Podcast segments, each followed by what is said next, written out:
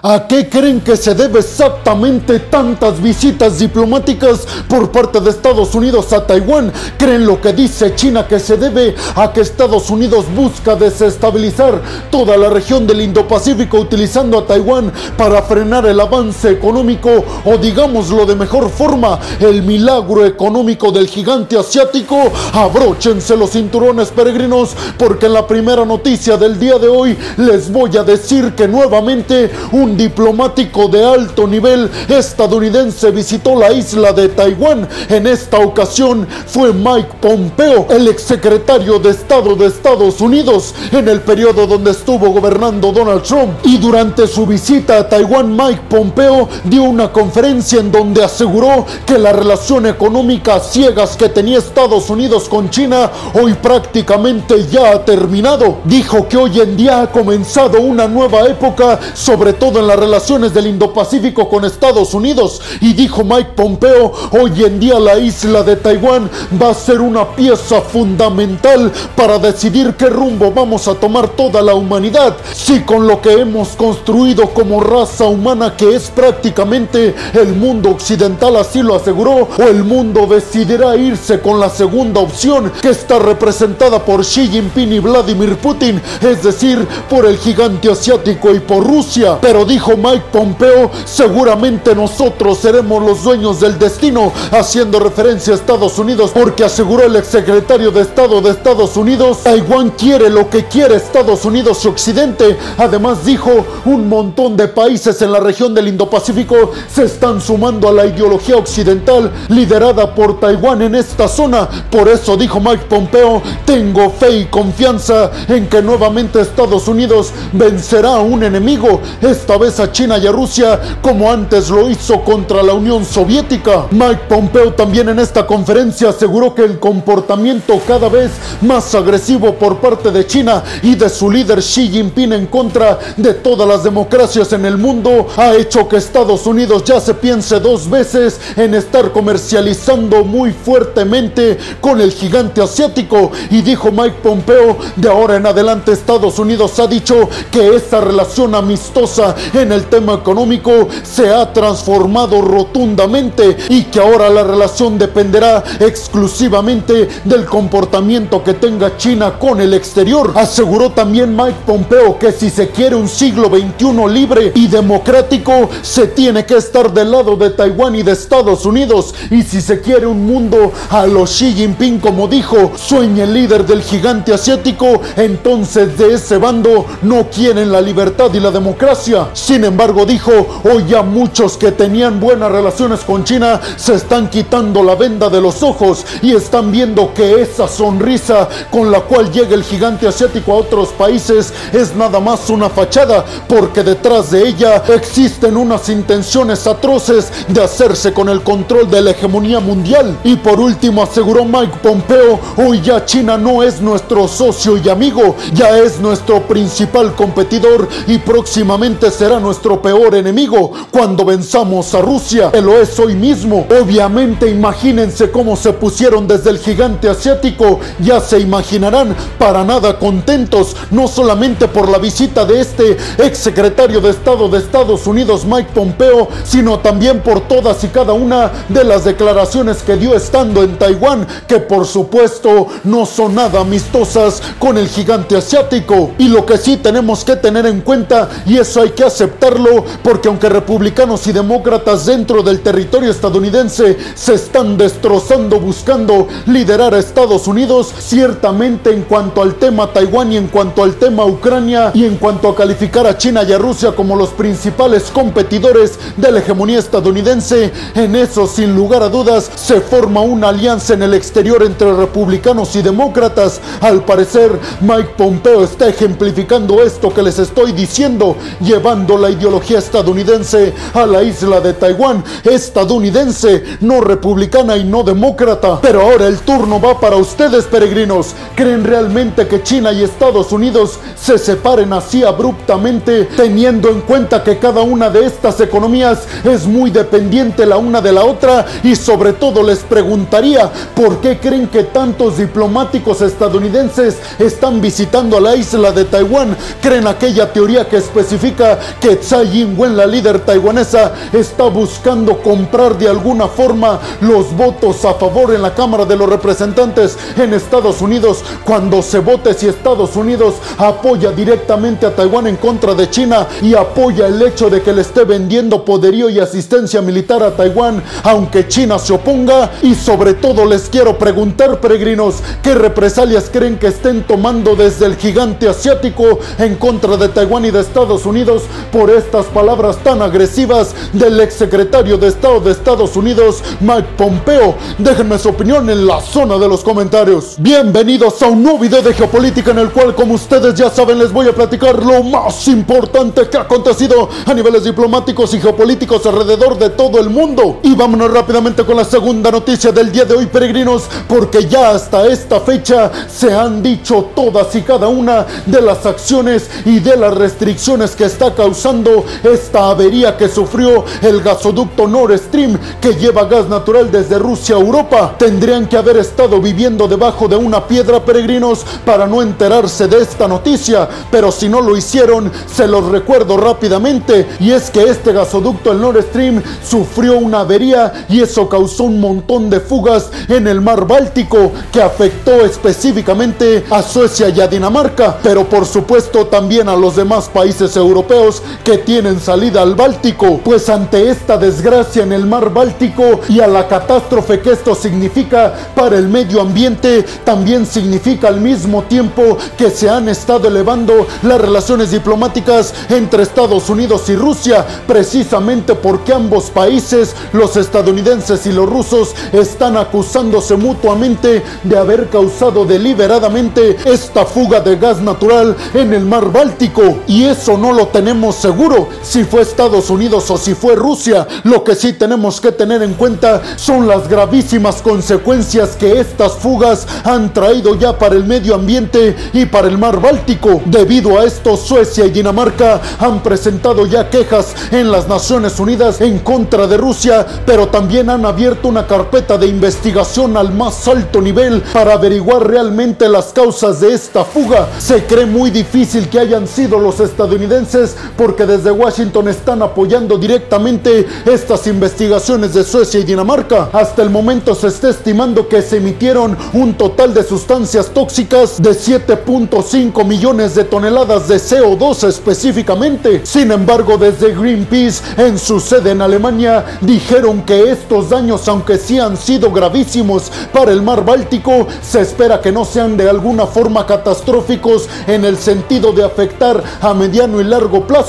Se espera que la gran cantidad de agua de alguna manera haga que se disperse y se eliminen todas estas sustancias tóxicas que cayeron al mar Báltico. Vayan ustedes a saber si esto es cierto. Sin embargo, les recuerdo que el gasoducto Nord Stream 1 que lleva gas natural desde Rusia a Alemania no estaba funcionando. Esto porque el Kremlin interrumpió el suministro de gas natural, según desde Europa, porque Rusia y Vladimir Putin están utilizando a este energético como chantaje en contra de Europa para que la Unión Europea les levanten las sanciones económicas. Pero desde Rusia están asegurando que precisamente se tienen que dar estas interrupciones del suministro de gas natural porque no cuentan con la tecnología suficiente para solucionar algunas averías que tiene el gasoducto. Esto por las sanciones que han implementado desde Occidente. Y seguramente, como ustedes ya lo saben, el Nord Stream 2, que es el otro gasoducto que llevaría supuestamente gas natural desde Rusia a Alemania, este nunca entró en funcionamiento. Por su parte, centrándonos en las acusaciones mutuas entre Estados Unidos y Rusia, desde el Kremlin están asegurando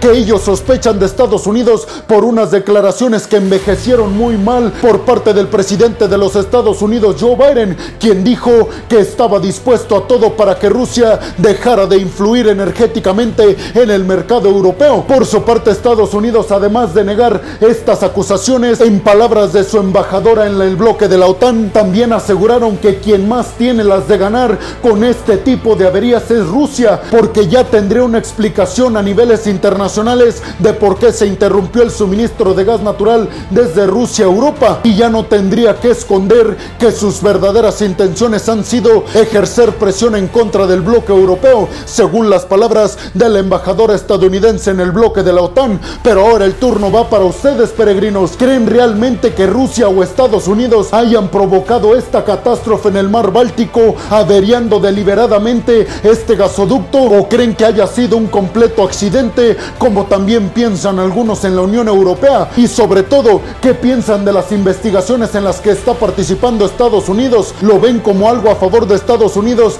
para de alguna forma justificar su inocencia o lo ven como algo sumamente sospechoso y que de alguna manera va a intervenir en estas investigaciones? Déjenme su opinión en la zona de los comentarios. Y vámonos rápidamente con la tercera noticia del día de hoy es que la libra esterlina, es decir, la moneda británica, acaba de tener su peor caída en muchísimos años. Una caída histórica frente al dólar. Y es que la libra cayó a 1.035 dólares.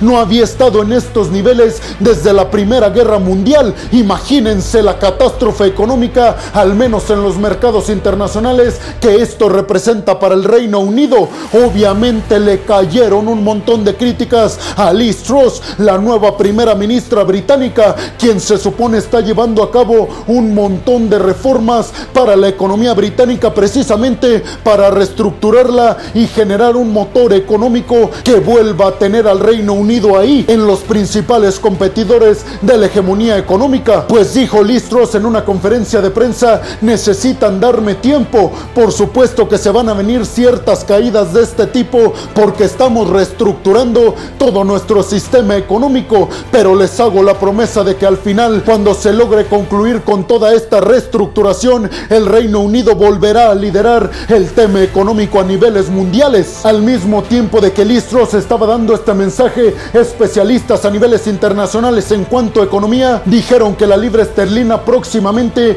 podría estar al mismo precio que el dólar, algo que sin lugar a dudas marcaría un antes y un después en el tema económico del Reino Unido. Pero ustedes qué piensan, peregrinos? ¿Creen que Liz Truss sea de alguna forma una dama de hierro 2.0 y que sea otra Margaret Thatcher en cuanto al boom económico del Reino Unido que sufrió con la mandataria en años anteriores? ¿O creen lo que dicen algunos que estas nuevas políticas económicas impuestas por Liz Truss en el Reino Unido no van a tener ningún efecto positivo en la economía británica? ¿Creen que el Reino Unido se estará posicionando como un competidor firme de la hegemonía mundial? Yo creo que sí, pero solo el tiempo nos dará la razón a los que creemos que sí o se las dará a los que creen que no y que el Reino Unido en lugar de subir los peldaños en la hegemonía mundial va a estar bajando. Déjenme su opinión en la zona de los comentarios. Y vámonos rápidamente con la cuarta noticia del día de hoy y es, y es que esta viene desde China porque estadísticamente el gigante asiático ya superó la riqueza de todo el continente europeo y se prevé según estadísticas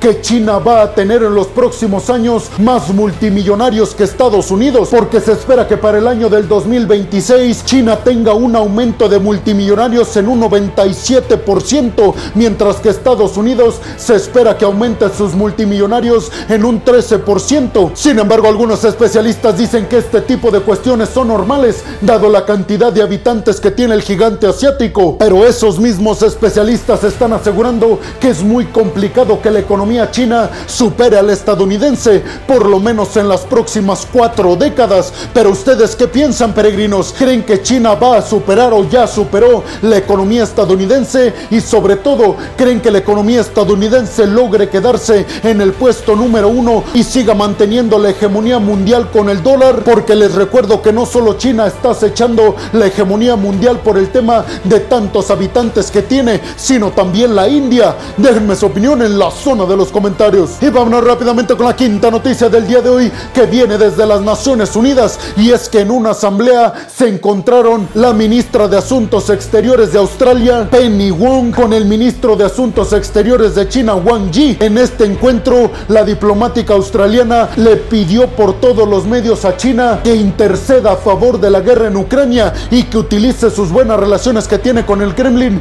para detener de una vez y por todas este conflicto en el este de Europa entre Rusia y Ucrania. Y es que la diplomática australiana dijo que si China quiere ser un verdadero líder mundial y le quiere arrebatar ese puesto a Estados Unidos, tiene que empezar a demostrarlo y terminar por posicionarse de un bando. Y dijo, si no nos van a ayudar a interceder a favor de Ucrania en contra de Rusia, pues entonces posicionense ya de una vez por todas del lado de Rusia y déjense de máscaras. Y es que dijo la diplomática australiana, si Realmente quieren ser el líder mundial, necesitan cambiar esa actitud de siempre ponerse en el centro de los problemas y necesitan ponerse de un lado y ayudar a solucionarlos de inmediato, dijo la diplomática australiana. Por eso Estados Unidos sigue liderando el mundo, porque lo haga bien o lo haga mal, siempre termina posicionándose de un lado y a partir de esa perspectiva termina resolviendo los problemas mundiales. Pero ustedes qué piensan, peregrinos?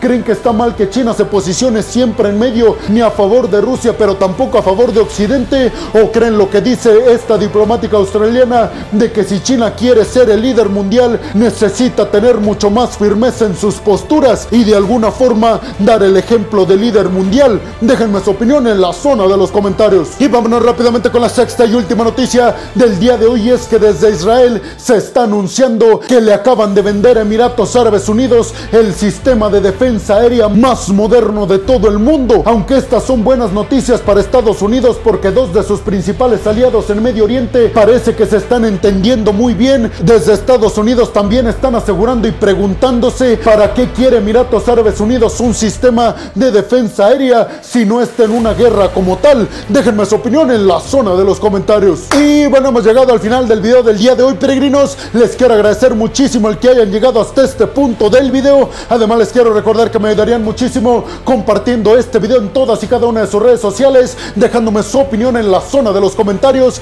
y también regalándome su like. Además, les recuerdo que si están escuchando esto desde Spotify, no se olviden de seguir al podcast. Si están viendo esto en Facebook o en Instagram, además de compartir el video, no se olviden de darle like y de seguir a la página. Por último, les estaría pidiendo por favor que si están viendo esto desde YouTube, además de compartir el video en todas y cada una de sus redes sociales, no se olviden de suscribirse al canal y de activar la campanita para que les lleguen todas y cada una de las notificaciones cuando subo un video nuevo de geopolítica o de otras cuestiones a mi canal. Y como ya es costumbre, peregrinos, al final de cada video les quiero agradecer muchísimo el que sigan apoyándome, simple y sencillamente, y se los digo en serio, sin el apoyo de todas y de todos ustedes, yo no podría seguir dedicándome a lo que más me apasiona en el mundo. Así que muchas, pero muchas gracias, peregrinos. Sin más por el momento, nos vemos en el siguiente video de Geopolítica. Hasta la próxima.